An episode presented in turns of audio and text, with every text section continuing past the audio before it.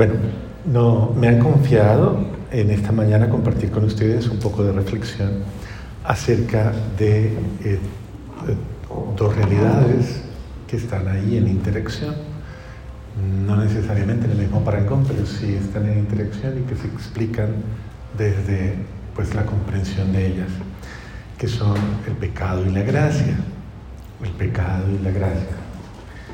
Eh, en orden básicamente de, deberíamos decir la gracia y el pecado, porque es la, es la condición primera. Es importante comprender que la gracia es la condición primera humana. Comprender que Génesis 1 y 2 van primero que Génesis 3. Génesis 1 y 2 narra precisamente la vida de la gracia, la vida de la plenitud, la vida de la vida querida, amada y deseada por Dios, que es precisamente el paraíso como una condición de convivencia plena y absoluta, pero más una condición de relación profunda entre Dios y un hombre. Una relación de íntima relación en la que no existía absolutamente nada que pudiese oponerse. Aunque fuera básicamente en un marco de absoluta libertad, de absoluta libertad y de absoluta autonomía de la voluntad y, y del criterio humano, pero que por amor eh, creaba esa dimensión tan hermosa de convivencia entre Dios y la persona. Y debemos entonces comprender claramente que lastimosamente eh, la narración de Génesis 3 nos, trae precisamente a colación un acontecimiento que podríamos llamar dramático. Y efectivamente que lo es, es, es dramático. Es parte de ese dramatismo de nuestra historia que da hechos que no deberían haber sucedido, pero que lastimosamente, fruto de esa libertad y de esa voluntad, sucedieron. Y uno de ellos, pues, es obviamente el pecado. Génesis 3, para ser específicos, pues nos conduce a la comprensión de ese momento dramático. Vamos a escucharlo un momentito para que observemos. La serpiente, que era el más astuto de todos los animales del campo que Yahvé había hecho, dijo a la mujer, ¿cómo es que Dios les ha dicho no coman de ninguno de los árboles del jardín? Respondió la mujer a la serpiente, podemos comer del fruto de los árboles del jardín. Mas del fruto del árbol que está en medio del jardín ha dicho Dios, no comas de él ni lo toques o pena de muerte, concepto que no era comprensible. Recibió la serpiente a la mujer, le replicó la serpiente a la mujer, de ninguna manera moriréis. Es que Dios sabe muy bien que el día que comiereis de él, se os abrirán los ojos y seréis como dioses, conocedores del bien y del mal. Y como viese la mujer que el árbol era bueno para comer, apetecible a la vista y excelente para lograr sabiduría, tomó su fruto y comió. Y dio también a su marido, que igualmente comió. Entonces se les abrieron los ojos y se dieron cuenta de que estaban desnudos y cosiendo hojas de higuera se hicieron unos ceñidores. Y bueno, lastimosamente, palabra de Dios. A partir de ahí nace una historia dramática que lastimosamente estamos padeciendo hasta el día de hoy. Una historia que no debería haber sucedido de esa manera, pero que así fue. Eso nos lleva a la realidad y yo voy a, navegar un poquito por el catecismo de la iglesia, porque no quiero decir tonteras. Eh, entonces, quiero que ayude, como que vayamos un poquito desde el catecismo a comprender esa, esa realidad y a darle su justo valor, su justo valor. El catecismo de la iglesia, obviamente, nos tomando esta propia realidad, nos habla de esa situación.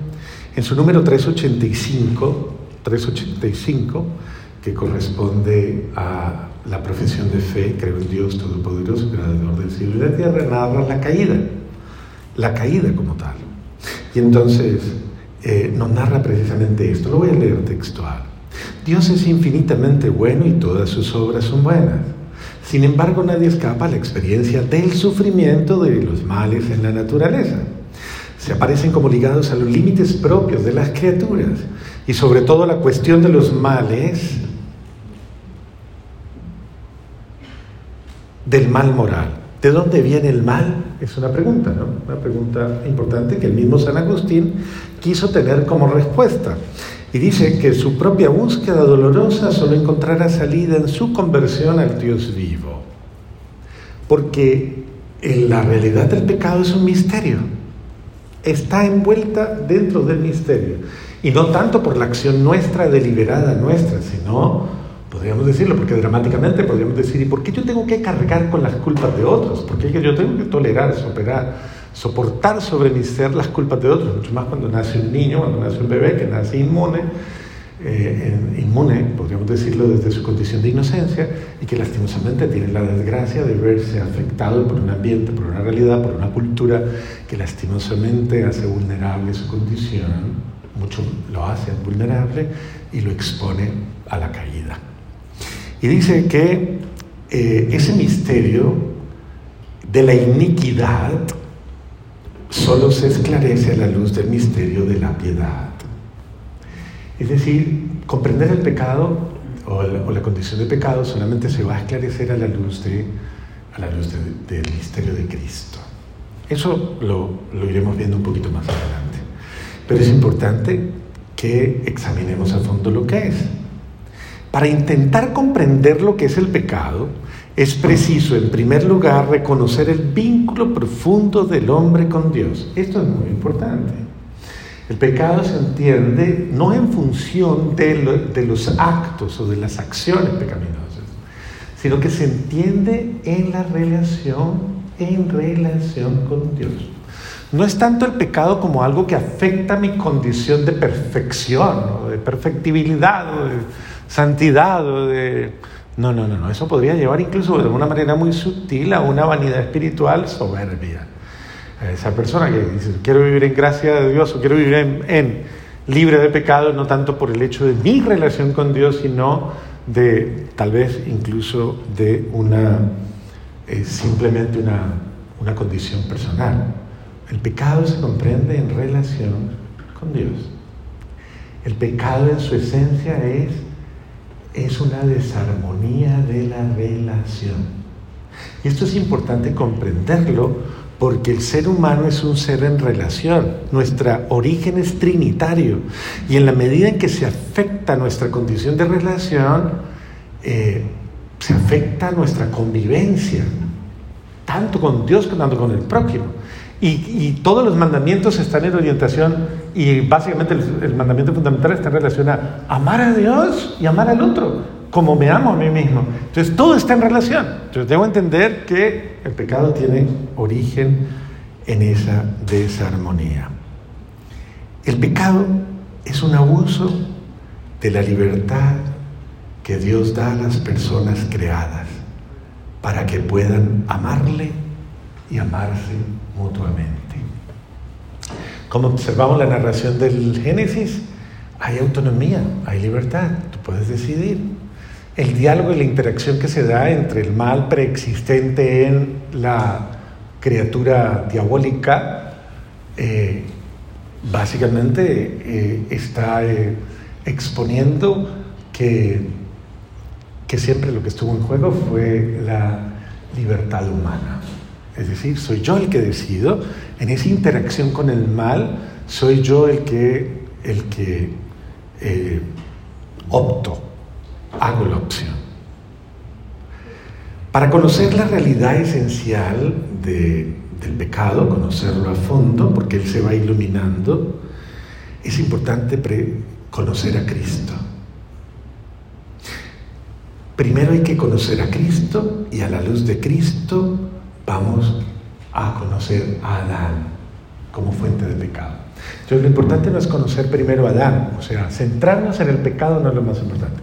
Lo más importante es centrarnos en Cristo y a la luz de Cristo se ilumina, porque recuerde claramente que ese misterio del pecado se ilumina de tal manera a la luz de Cristo que nos va dando amplitud en el sentido mismo de comprender que si el pecado como tal no es tanto una sanción moral, no es tanto una sentencia moral, no es tanto una culpa moral, una carga moral, sino que es una afección, a la plenitud de la relación que yo tengo con Dios que limita la capacidad, que limita las gracias, las potencias, las facultades, los dones, los carismas, para yo relacionarme con Él, cuando yo voy comprendiendo eso que básicamente minimiza mis posibilidades de entrar en toda la atmósfera de lo grande, de lo profundo, de lo ancho, de lo amplio, de lo maravilloso del misterio de Dios para conmigo, entonces voy comprendiendo que ese pecado son trabas, lastimosamente, son obstáculos, son realidades que sencillamente van eh, siendo como un lastre, como una realidad que impide mi avance, que impide mi crecimiento, que impide mi realización y yo debo simplemente irlo descartando, quitando de mi lado, yo debo irlo simplificando con toda la grandeza de la sabiduría del Espíritu y de todas las gracias que voy recibiendo para poner todas las cosas en su lugar. Diga esta frase, repítela conmigo. Yo soy más grande que mi pecado. Porque yo soy hijo de Dios. El pecado no me define como persona. Me define la gracia de Dios. Eso. ¿Van entendiendo? ¿O está muy, muy místico el cura? ¿No? Bueno, ¿repito todo? No sean crueles. Miren un dato interesante. Eh, con la caída de los ángeles se determina una realidad que a veces no entendemos. La caída consiste en la elección libre de estos espíritus, creados que rechazaron radical e irrevocablemente a Dios y a su reino. Pero yo quiero que noten el hecho. Eh, siempre está en, en juego la elección libre. Por eso es el drama del libre albedrío. Tú decides. Eres tú el que decide. Tienes el conocimiento, tienes la gracia el carácter irrevocable, miren, miren que es duro porque es dramático, el carácter irrevocable de su elección y no un defecto de la infinita misericordia divina, lo que hace que el pecado de los ángeles no pueda ser perdonado. Hay gente que ora por la conversión de Satanás.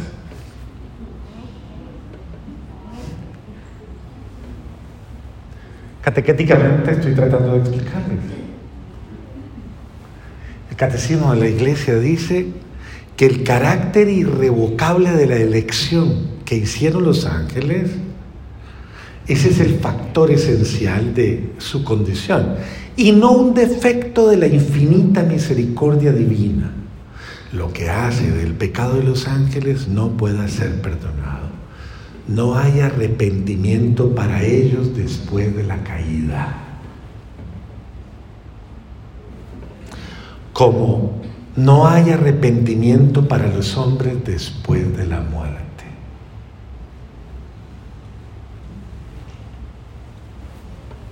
¿Se entiende eso?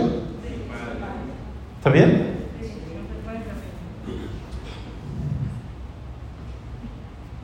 No hay, pues, o sea, los ángeles ya no tienen oportunidad. Ya no, ya eligieron.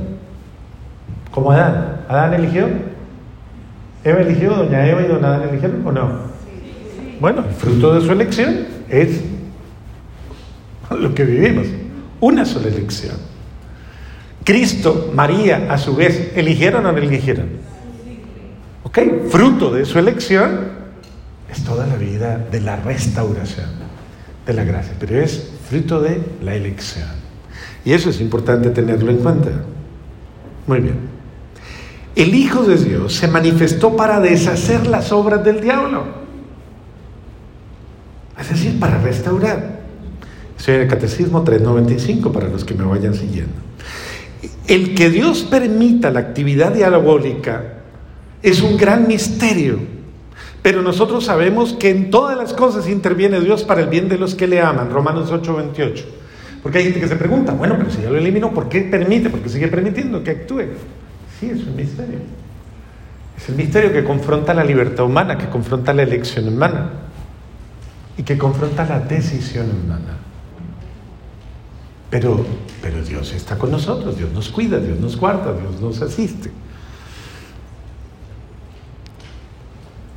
El 396 pone de manifiesto que ese momento dramático de la caída es precisamente eh, fruto de esa libertad, fruto de esa libertad. 397. El hombre tentado por el diablo dejó morir en su corazón la confianza hacia su creador. ¿Qué dijo? ¿Qué acabo de decir?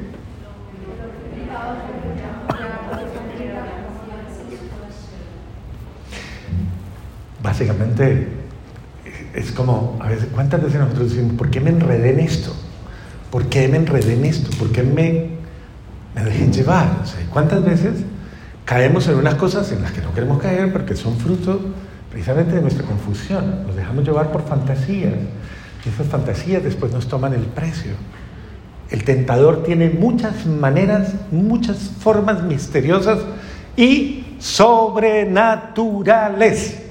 Esto es importante que lo entiendan porque el demonio como ángel es una criatura superior que tiene formas sobrenaturales de, eh, de poner trabas al, ser humano para confundirle y para robarle su, su gloria, su, su alegría, su, su belleza. Quiere robarle el cielo, quiere robarle la bendición, quiere robarle su felicidad. A mí me parece muy dramático el diálogo de, de la serpiente, cómo embauca de feo, ¿no? Cómo le hace creer a Eva en ese diálogo que ella no está gozando ya de una condición divina. Es que seréis como dioses, pero si ya lo son. y él le hace dudar de lo que ella ya tiene para introducirle una necesidad que no tiene. Y hay muchas realidades de las que no tenemos necesidad. Pero, bueno, la sociedad de consumo y mercantilismo y todo lo que vivimos alrededor son expertos en, en vendernos fantasías y en creernos, crearnos necesidades que no tenemos. Recordemos que el pecado, pues, como tal, eh, es una desobediencia a Dios y una falta de confianza en su bondad. Es desobedecer a Dios y dejar de confiar en Él. Y es que hacia ahí se encarrila la realidad del pecado contra el Espíritu Santo, ¿se acuerdan? Que es precisamente la desconfianza, que entrevé en el fondo una soberbia, ¿no? Una soberbia muy sutil y muy, muy, muy, muy aguda y que, claro, con el ser humano prevalido por sus propios medios, incluso hasta por sus propios criterios, pensamientos, llega un momento en el que se olvida de confiar en Dios y desobedece. En este pecado el hombre se prefirió a sí mismo en lugar de Dios y por ello despreció a Dios. Hizo elección de sí mismo contra Dios contra las exigencias de su estado de criatura y por tanto contra su propio bien. Hizo una falsa elección, se equivocó al elegir. Y así, el hombre constituido en un estado de santidad estaba destinado a ser plenamente divinizado por Dios en la gloria. Ya estaba en, santidad, estaba en una condición de perfección. Y lastimosamente eh, perdió el horizonte o el norte. Por la seducción del diablo quiso ser como Dios, sin Dios, antes que Dios y no según Dios. Es la tentación de la arrogancia y de la soberbia, de la supremacía de mi autodeterminación o de mi libertad. Y ahí vienen las consecuencias. La armonía es el número 400 del catecismo. La armonía que se encontraba establecida gracias a, la justicia original la armonía bella que Dios había planteado desde el principio, queda destruida. El dominio de las facultades espirituales del alma sobre el cuerpo se quiebra. Y viene el caos. El dominio de las facultades espirituales del alma sobre el cuerpo se quiebra. Hay una ruptura, el pecado introduce una ruptura en nuestro ser, hay una ruptura. Y por eso no podemos, queriendo no podemos, tenemos que restaurar el estado de gracia para volver al dominio de nuestro ser. Si no es imposible. Pero todo esto lo vamos a hacer en virtud de la, de la reconciliación. La unión entre el hombre y la mujer es sometida a tensiones. Sus relaciones estarán marcadas por el deseo y el dominio. Y es todo lo que nos muestra la teología del cuerpo, de cómo antes del pecado el varón y la mujer se veían, no se veían desnudos, es decir, no se veían con vergüenza, no se veían con... No existía el criterio del pudor, ni el criterio de tantas otras cosas. No había la desnudez, no había ni la muerte, no había nada. Había inmunidad a todas esas realidades. Después del pecado aparecen ese tipo de figuras, sentimientos y realidades por las cuales debo ocultarme, debo esconderme porque me acecha la mirada del otro, porque entra la desconfianza, bueno, y el dominio. La armonía con la creación se rompe y la creación visible se hace para el hombre extraña y hostil. Y desde ese momento comienza esa alteración de interacción con la creación. Por fin la consecuencia explícitamente anunciada para el caso de la desobediencia se realizará el hombre volverá al polvo del que fue formado y la muerte hace su entrada en la historia de la humanidad. Todo como consecuencia de el pecado. Entonces el pecado sí es un drama por el cual hemos perdido una condición maravillosa, una, una relación, una relación con nosotros mismos, porque se ha quebrantado una realidad de nosotros, pero una relación también absolutamente plena y maravillosa con los otros, con la creación con Dios, obviamente, con todo lo creado. Entonces, cuando yo vuelvo, restablezco mi estado de gracia, no estoy restableciendo simplemente un estado moral o un estado ético o una condición simplemente que es que el sentimiento de culpa, no, yo estoy restaurando relaciones, estoy restaurando armonía, estoy, estoy restaurando un canal de gracia, un canal de vida, canal de misericordia, de bendiciones, porque todo absolutamente se por, la culpa de la situación del pecado, todo se desarmoniza y no fluye, no fluye, no fluye como debería fluir. ¿Y Dios qué quiere? No puede. Porque el pecado, que es fruto de la libertad humana, se le impide. Pero yo con esto no quiero decir que lo importante que me estoy centrando en el pecado. Estamos explicando el pecado, no lo estoy colocando como lo primero. Estoy diciendo simplemente el hecho de que captemos de que el pecado como tal, como una condición que es fruto de tu elección, eh, es una situación que te marginaliza te, y minimiza las posibilidades que tú tienes en el amplio universo de todas las posibilidades que Dios ha dispuesto para ti. Es eso, no es más.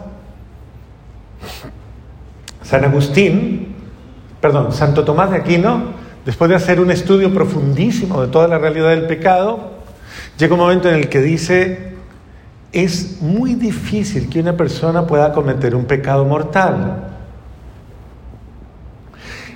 Y es la consideración que él hace, dice, primero que todo, ¿cuáles son las condiciones para cometer un pecado mortal? Ok, plena conciencia, muy bien. Catequesis de primera comunión, muy bien. Buena catequista. ¿Y el otro? ¿Perdón? No, no, no. Plena plena conciencia y. ¿Y qué? Exacto. Y pleno consentimiento. Entonces Santo Tomás de Aquino dice, es muy difícil encontrar a alguien que tenga conciencia de que eso es un pecado mortal, que es grave, que lo mata, que lo mata, que mata su ser, que mata su vida, que, que, anula su, eh, su fluir y que quiere hacerlo. Es muy difícil, dice él, que alguien verdaderamente ah, haga un pecado mortal. Porque es que sepa lo que estoy haciendo y que quiera hacerlo. ¡Wow! Es fuerte. Entonces, para que comprendamos esa realidad. Y sin embargo, esa es la situación. Muy bien. San Pablo nos invita precisamente a fundarnos en la esperanza, en la certeza de la fe. Por esto, el número 403, la certeza de la fe, la Iglesia concede el bautismo para la remisión de los pecados, incluso a los niños que no han cometido pecado personal. Saben ustedes que el bautismo se le da a los niños precisamente para que se borre absolutamente toda mancha del pecado y sea restablecida en su plenitud su condición humana. De ahí en adelante obviamente quedará la fragilidad de la condición humana. Hay fragilidad en la condición humana, pero no necesariamente la determinación de la culpa por la carga del pecado original. La condición humana de fragilidad es fruto de, sí, es un fruto del pecado original, porque nos ha lastimosamente puesto en una condición de temporalidad, de mortalidad, de vulnerabilidad. Ahora quiero pasar a otro tema, que es el tema de la justificación.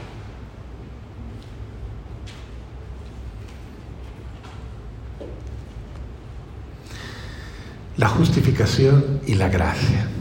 Muy bien. Aunque exista la realidad del pecado, no es la realidad en la que se mueve el hombre, porque claro, estamos nosotros frente a una realidad en la cual Dios, por amor al hombre, ha eh, tomado la decisión de dar su vida. Es una elección libre, es Dios el que libremente, es una gracia divina por la cual Dios libremente quiere salvar al hombre, desea restablecer el vínculo, es Dios la iniciativa divina quiere mostrarle al hombre toda la plenitud de su amor y quiere llegar a él con toda la plenitud de su amor. Entonces, Dios en su justicia de amor, en su él quiere saldar la deuda. A eso le llamamos justificación. Lo imperdonable es perdonado en virtud de la entrega de Cristo. Entonces sobrelleva sobre sí todo el pecado humano para que todo ese pecado, toda esa deuda sea saldada para siempre. Entonces, no existe. Cristo anula el pecado en toda su dimensión, lo anula absolutamente. El confesor de Santa Teresita del Niño Jesús, el sacerdote que, que la guiaba, y no solamente de ella, hay muchos que han dicho esto de otros santos, pero cuando a él le preguntan que por ella, él dice, ella nunca perdió la gracia bautismal. Nunca perdió la gracia bautismal.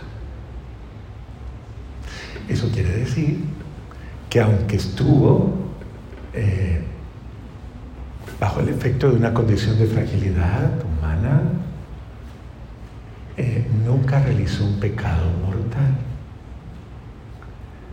Eso quiere decir que vivió básicamente disfrutando de la soberanía de la gracia, de la efusión de la gracia, de la alegría de la gracia, de, de esa bendición, de esa gracia que Dios nos da gratuitamente. Dice el número 1987 del Catecismo, la gracia del Espíritu Santo tiene el poder de santificarnos, es decir, de lavarnos de nuestros pecados y comunicarnos la justicia de Dios por la fe en Jesucristo y por el bautismo. Sabemos claramente que el Espíritu Santo es el que nos mueve, nos mueve a la reconciliación, nos mueve a la sanación de nuestras heridas. El Espíritu Santo es el que nos lleva precisamente a, sentirnos incómodos con, con, una situación que nos, que nos afecta la relación con Dios. Y básicamente nos lleva a esa alegría de nacer de nuevo, que es el bautismo, de nacer de Él. Y hemos muerto con Cristo, creemos que también, y si hemos muerto con Cristo, Romanos 6, del 8 al 11, creemos que también viviremos con Él, sabiendo que Cristo, una vez resucitado entre los muertos, ya no muere más. Y que la muerte no tiene ya señorío sobre él. Su muerte fue un morir al pecado de una vez y para siempre mas su vida es un vivir para Dios. Así también nosotros, considerados como muertos al pecado y vivos para Dios en Cristo Jesús. Por eso Pablo llega a la certeza de decir en algún momento, todo lo que consideraba yo ganancia, ahora lo considero pérdida o basura. Es decir, cuando he encontrado mi vida en Cristo, yo le pediría a Dios, de verdad le pediría a Dios, dame la gracia de desencantarme de toda la basura de este mundo, de, toda, de todo lo vacío de este mundo, de todo lo falso de este mundo.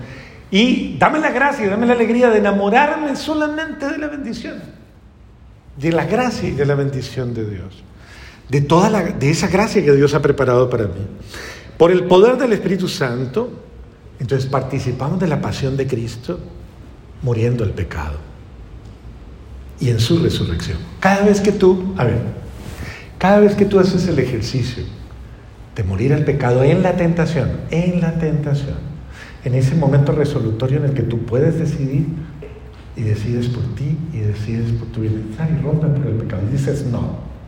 Cada vez que tú, guiado por el Espíritu Santo, tomas esa decisión de rechazo al pecado, en ese momento participas de la pasión de Cristo, es decir, de ese momento en el que Cristo también se negó a sí mismo para vencer al pecado. Venciendo en ti con toda la fuerza de su amor. Y en, ese sentido morimos con Cristo. ¿Cómo es eso de que morimos con Cristo? Pues cada vez que yo me niego a la carne, me niego a la, a la soberbia, a la conscupiscencia, a todas las formas, yo muero con Cristo. Claro que estoy muriendo, estoy muriendo a mí mismo, estoy muriendo a mi ego, estoy muriendo a mis desórdenes, a todo lo que sobrevenga, pero para vivir con Él, para vivir en Él. Y salimos aireosos, gloriosos de esos momentos y de esas batallas o de esos combates espirituales.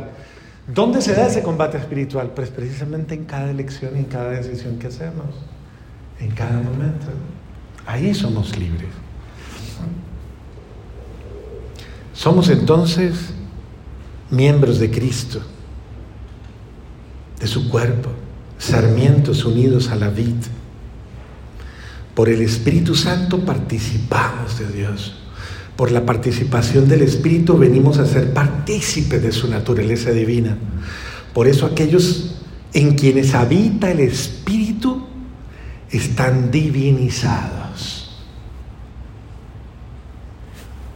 Entonces, miren, esto ya no vivir en condición, bajo la condición del pecado, bajo la condición de la desgracia, bajo la condición. No, es vivir y disfrutar bajo la condición del el Espíritu, de la acción de Dios, de la fuerza del Espíritu Santo, que es aquel que nos justifica, que es aquel que nos lleva a la conversión. Y la conversión es la elección del bien de Dios, de la alegría, del amor, de la misericordia, de la bondad, de todo lo que Dios, bueno, en su infinito amor ha preparado para mí. porque yo no decido ser feliz? porque yo no decido ser libre? Alegre, porque yo no decido ser pleno, lleno, gozoso de la gracia de Dios. ¿Por qué tengo que mirar atrás como la mujer, como Sara, la mujer de Lot?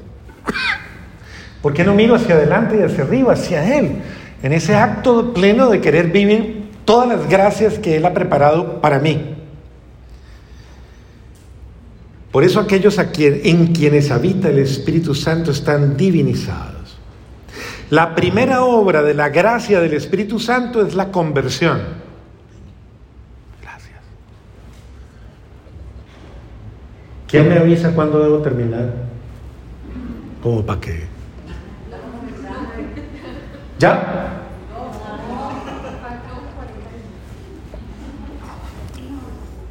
No, no, no, no. Yo sé que está ladrilluda la cosa. No los estoy haciendo reír, ni los estoy haciendo cantar, ni los estoy haciendo... ¿Se me están durmiendo? ¿Están en, modo... ¿Sí? ¿Camarón? En modo camarón, camarón que se duerme. ¿No está en modo camarón? Ah, bueno, está bien. Gracias, Frank. Convertíos, porque el reino de los cielos se acerca. Movidos por la gracia, el hombre vuelve a Dios y se aparta del pecado, acogiendo así el perdón y la justicia de lo alto. La justificación no es solo la remisión de los pecados, sino la santificación y la renovación interior del hombre. Entonces, yo busco la, la justificación porque busco la sangre de Cristo, el perdón de Cristo, el amor de Cristo, la misericordia de Cristo, porque Él me libre del pecado, pero además me mueve la santidad, me mueve la alegría, me mueve la esperanza, me mueve la vida plena que Dios tiene reservada para mí. ¿Por qué quedarme en modo mediocre? Es decir, viviendo a medias. ¿Por qué vivir medio feliz? O medio santo, o medio bienaventurado. ¿Por qué no vivir bien la bienaventuranza y olvidarme de todo lo demás? Como dice el apóstol Pablo, corro mi carrera, voy hacia la meta, no he llegado, pero voy, estoy en pos de ella. No en pos del pecado, no en pos de la desgracia, no en pos. Y el que va conmigo, pues vamos lejos, vamos yendo.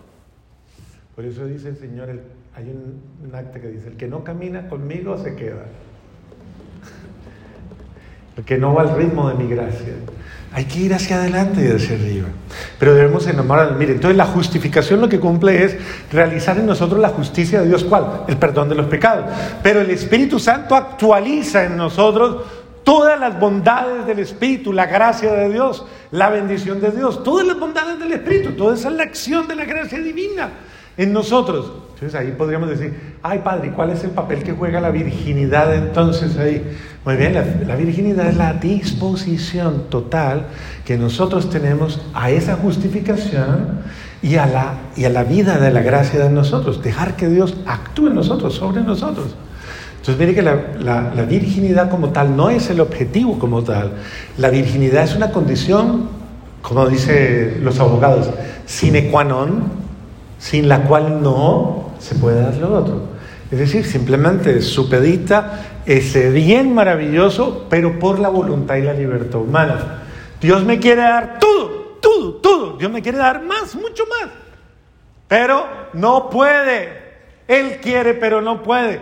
Porque necesita que yo libremente quiera, pueda, lo desee, lo busque y lo disfrute. Yo les hago una pregunta. ¿Hasta qué punto yo he permitido que verdaderamente Dios, Dios reconcilie mi ser con Él? Lo reconcilia a plenitud. Al punto que yo acepte la propuesta de una vida nueva y la verdad. Yo debería meditar en eso. ¿Hasta qué punto yo he aceptado la, redención, la justificación, la redención de Cristo, el perdón? Y, y yo ya tenga tan claro mi deseo de una vida nueva. Yo tengo la tentación de creer que, con todo cariño y todo respeto, no quiero ofender a nadie, en esto yo pensaría que yo soy el primer culpable de esto, es que nosotros somos demasiado ignorantes. Ignorantes, y cuando digo ignorantes es desconocedores, es decir, inconscientes de cuán grande es todo el don de Dios para nosotros grandeza de su amor, toda la grandeza de su misericordia, todo lo que Dios tiene revelado. De hecho, San Pablo me llega mucho cuando dice, eh, ni ojo vio, ni oído yo, lo que Dios tiene reservado para los que le aman. No tenemos conocimiento, no tenemos capacidad de visualizar la grandeza del don, de la maravilla de la misericordia que Dios nos quiere dar si nos despegamos un poquito de, tanta trivialidad en la que estamos enredados. Pero bueno, esos somos, ¿no? Ahí vamos. Entonces tenemos que estar preocupados porque tengo que bajar de peso, tengo que... Eh, y tantas otras cosas que no son tan grandes, sino... Bueno, pero... No, no quiero entrar a molestar pero cada uno revise. La justificación entonces no es solo la remisión de los pecados, sino también la santificación y la renovación interior del hombre. La justificación es al mismo tiempo acogida de la justicia divina por la fe en Cristo. La justificación libera al hombre del pecado que contradice el amor de Dios y purifica su corazón. Muy bien, Ahora hablemos un poquito de la gracia. Los justificados gozan o pueden gozar del don de la gracia. La justificación establece la colaboración entre la gracia de Dios y la libertad del hombre. La gracia de Dios y la libertad del hombre. Por parte del hombre se expresa en el asentimiento de la fe a la palabra de Dios, que lo invita a la conversión. Eh, cuando usted lee la Biblia, cuando usted lee la palabra y usted lee esas sentencias tan bonitas de, por ejemplo, Mateo 5, dichosos los humildes, dichosos los pacíficos, dichosos los limpios. Usted, usted se siente verdaderamente que esa palabra eh, es verdaderamente para usted una experiencia de vida, o sea, como eh, me identifico, es un deseo de vida, es, un, es algo que yo quiero, que yo anhelo, o es algo que se está haciendo realidad en mi vida, que se está forjando en mí y que al forjarse en mí me está dando la alegría de disfrutarlo. Porque eso es lo que nos invita precisamente, que nosotros escuchemos la palabra de Dios, la aceptemos y cambiemos y dejemos que el Espíritu Santo obre en nosotros, obre y nos mueva. Cuando Dios toca el corazón del hombre mediante la iluminación del Espíritu Santo, el hombre no está sin hacer nada en absoluto al recibir aquella inspiración, puesto que puede también rechazarla. Y sin embargo, sin la gracia de Dios, tampoco puede dirigirse por su voluntad libre hacia la justicia delante de Él. ¿Eso qué quiere decir? Yo recibo la inspiración y yo puedo rechazarla, pero si, pero si no fuera por la gracia de Dios, yo no podría moverme a, a vivir esa gracia, disfrutar esa gracia, gozarme de esa gracia.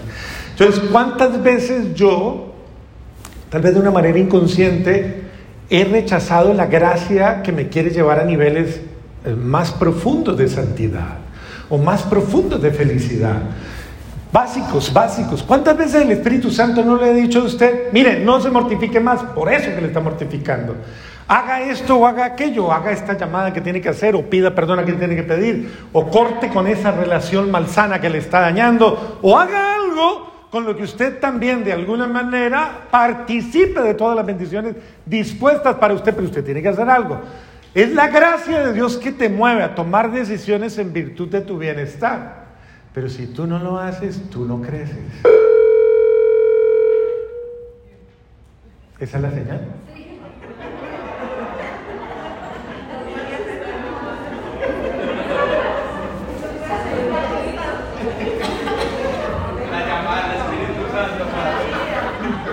Ah, sí, ya se acabó el tiempo. Sí, ya se acabó. ¿Son 45 minutos? Bueno, termino con esto. La gracia es una participación de la vida divina. ¿Se acuerdan? Pregunta el catecismo. ¿Qué es la gracia de Dios? Ah, porque se lo acaba de leer, ¿no? Pongámoslo en contexto. ¿Qué es la gracia de Dios? la vida divina, la sangre de Dios en mi vida. Cada vez que yo recibo la gracia, estoy recibiendo la vida sobrenatural. Eso quiere decir que cuando yo estoy muerto a la gracia, estoy muerto a la vida divina. Cuando yo estoy en la gracia, agraciado soy bendecido soy. En la vida divina actúa, vive y obra en mí. Esa participación en la vida divina por la que lo tengo absolutamente todo, por la que disfruto absolutamente de todo. Eso es lo que dice el Catecismo en el 1996. La gracia es el favor, el auxilio gratuito que Dios nos da para responder a su llamada, llegar a ser hijos de Dios, hijos adoptivos, partícipes de su naturaleza divina y de su vida eterna. Y ella nos introduce en la intimidad divina trinitaria, nos mete en el seno de la Trinidad por el bautismo. eh, y nos hace entrar en relación íntima con el Padre, con el Hijo y con el Espíritu Santo. Es decir, a participar de la vocación sobrenatural.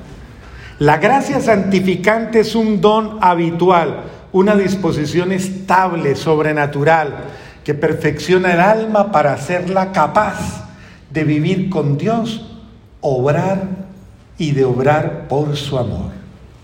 Esto es muy importante. Si yo, yo les quiero hacer otra pregunta de esas con las que no quiero mortificarlos. ¿Usted está más acostumbrado a vivir en gracia o más acostumbrado a vivir en pecado?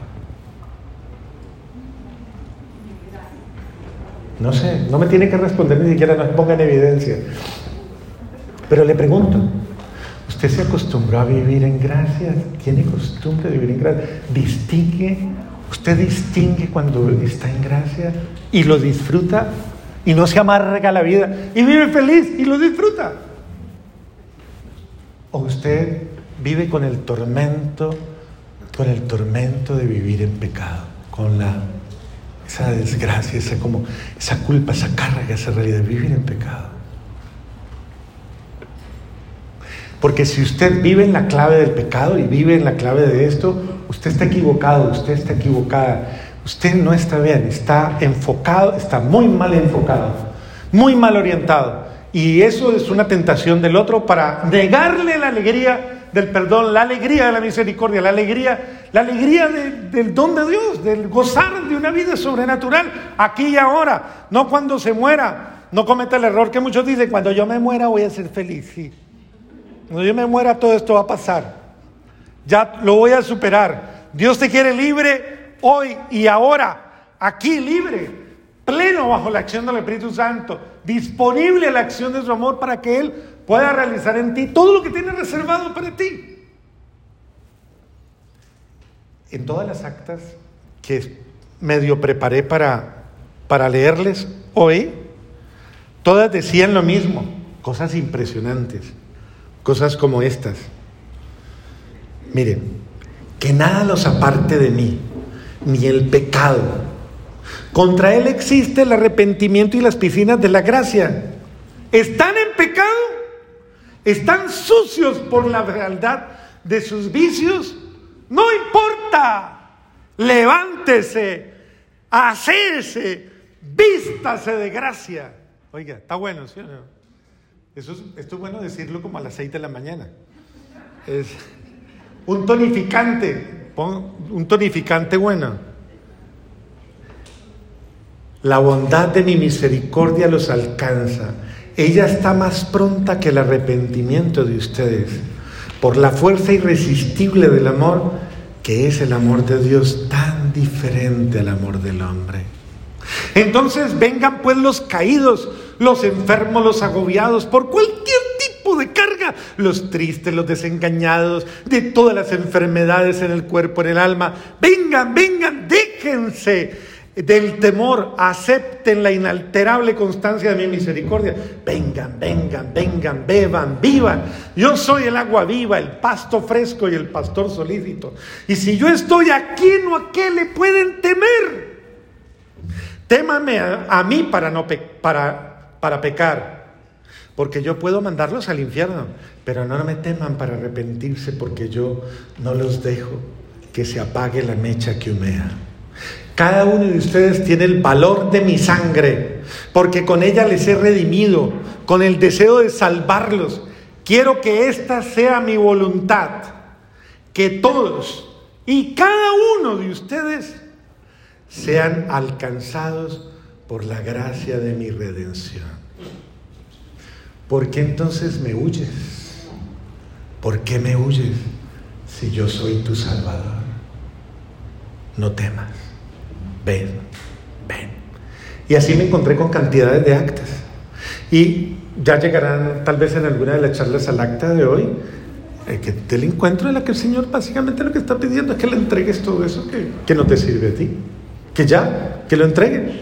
La gracia, la misericordia y el poder del Espíritu Santo se derramen sobre ustedes y hagan de ustedes criaturas nuevas para una iglesia nueva y un mundo nuevo. Este día es un día de gracias. y de gracias especiales. No lo malgasten. Déjense amar de Dios. Y en correspondencia, amen a Dios y a la Virgen María, a la iglesia, al mundo, a los hombres. Amenlos consciente o inconscientemente. Prepárense para aprovechar los dones de Dios. Él está dispuesto a darle todos los regalos del Hijo pródigo, todos, todos, todos, a revestirlos de una nueva gracia, de alegría y hacer fiesta de amor por ustedes. Solamente desocúpense y escuchen. Si son hijos de verdad, de la luz, del amor, de la esperanza, de la alegría y de la, eh, y de la autenticidad, eh, si son hijos de Dios, escuchen. El eco produce efecto cuando hay hueco, cuando hay hueco. Hagan el vacío para que ahí quepa la palabra de Dios. Y quiero que entiendan una cosa, no hay entrega, por tanto, no hay caridad, no hay posibilidad de albergue cuando no se abre el corazón a Dios. Muy bien, ya me está saliendo todo el mundo. Tengo media, medio encuentro afuera y medio encuentro adentro. Eso dice mucho, ¿sí o no? Va a tocar irme a la cocina a predicar. Bueno, básicamente, no sé si eso les haya aclarado un poquito algunos conceptos, algunos criterios, pero básicamente lo único que tengo para decirles es eso. Su lenguaje debe ser el lenguaje de la gracia y de la vida nueva. Si usted, es que se lo va a poner de tarea, póngalo de tarea. Diga, el padre Fernando me puso esta tarea. Si yo hablo más, medito más, reflexiono más, el tema del pecado que el tema de la gracia, yo ya estoy equivocado. Si mi tema constante es más el tema de la desgracia, la tristeza, la frustración, todo eso, todo lo malo que nos pasa, todo lo malo, si ese es mi tema, hay que orar para que no pequemos. Hay que orar para que no se quede. Hay que si su tema es el pecado, usted está desenfocado. Si su tema es la gracia, si su tema es la bendición, si su tema es el amor, la misericordia, la bondad, es decir, todo lo bueno que Dios ha preparado para usted, usted va en buen camino. Bendito sea Dios. Porque toda la promesa de Dios está dispuesta para usted, para su bien y para su salvación. Ahora sí, pónganse en pie que vamos a cantar una canción muy buena. Pónganse en pie.